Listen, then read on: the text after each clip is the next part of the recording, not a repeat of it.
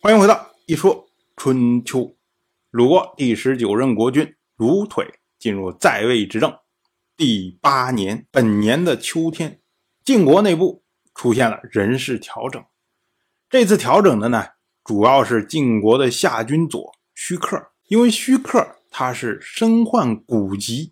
所谓骨疾呢，它是个比较含糊的称呼，大概呢就是说，哎，腹中有虫，或者呢食物中毒。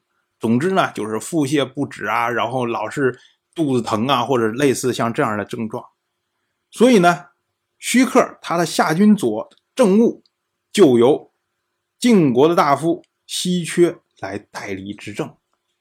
可是啊，你这个病如果老是不好，不能老是让别人代理呀。所以呢，晋国就决定撤销了徐克的职务，然后由晋国的执政大夫。赵盾的儿子赵朔代替徐克做了夏军佐。我们要注意啊，晋国六卿的位置，这个对于晋国的这些家族来说至关重要，因为你只有在六卿之中有位置，你才在决策圈里面有发言权的。徐克虽然是因病不能执政，可是呢。赵盾竟然趁这个机会用自己的儿子来替代他，那么虚氏自然是不服啊。这个事儿呢，肯定是没完。当然，我们会放在后面再说。到了本年的冬天，十月初一，日食又来了。这次呢是日全食，按照今天的推算呢，应该从西北到江苏都可以看到，就是全国境内都可以看到的日全食。但是春秋记这件事情记在了七月甲子，可是按照我们今天的推算，在本年七月没有甲子这个干支，所以呢，认为春秋应该有记录的错误。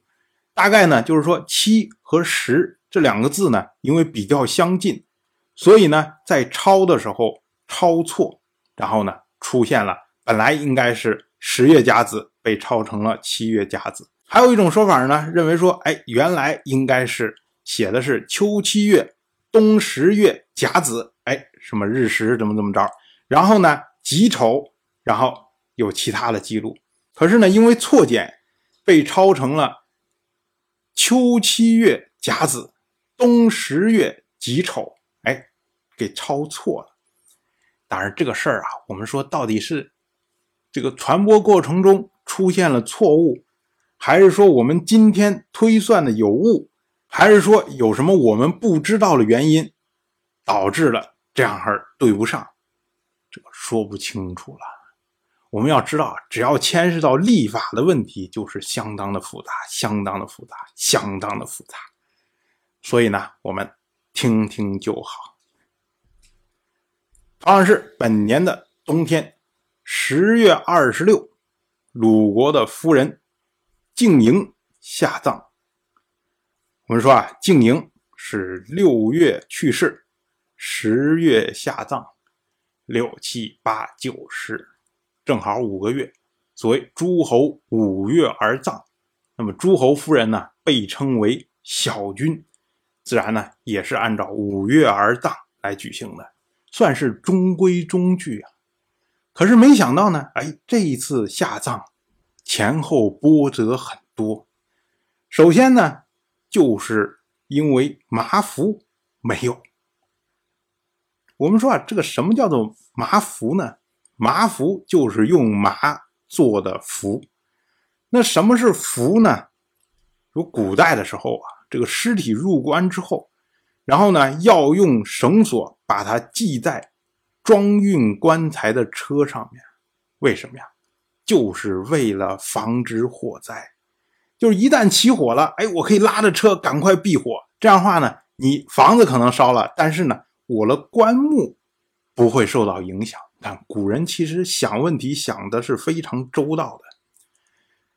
那么这个将棺木系在车上的绳索就被称为符。这个符啊，不只是这个用。你当你把这个棺木运送到这个坟墓的时候，准备要下葬的时候，那么也是用符，然后呢来引导这个棺木入坟。所以呢，这个符其实是非常有讲究的。天子下葬用六符，也是六根绳子在棺材旁边系着。那么诸侯呢用四符，大夫及士用两符。因为你要参与下葬的话，一定会去拉那个符，所以呢，送葬也被称为执符。我说这符你看多重要。可是呢，因为去年的大旱，鲁国发生了大旱，所以呢，没有麻来做牵引棺材的这个符。这这这个说起来真的是。鲁国是一个国家呀，而且去年大旱竟然影响到现在，连国君夫人下葬都没有麻来做符。这个国家到底成了什么样子？但是不管怎么说，没有就是没有。那怎么办呢？于是就改用了葛。从此以后啊，就成了惯例。也就是说，鲁国由此以下不再用麻符，而用葛符。这就是我们前面说啊，因为突发事件导致理智变化的一个例子。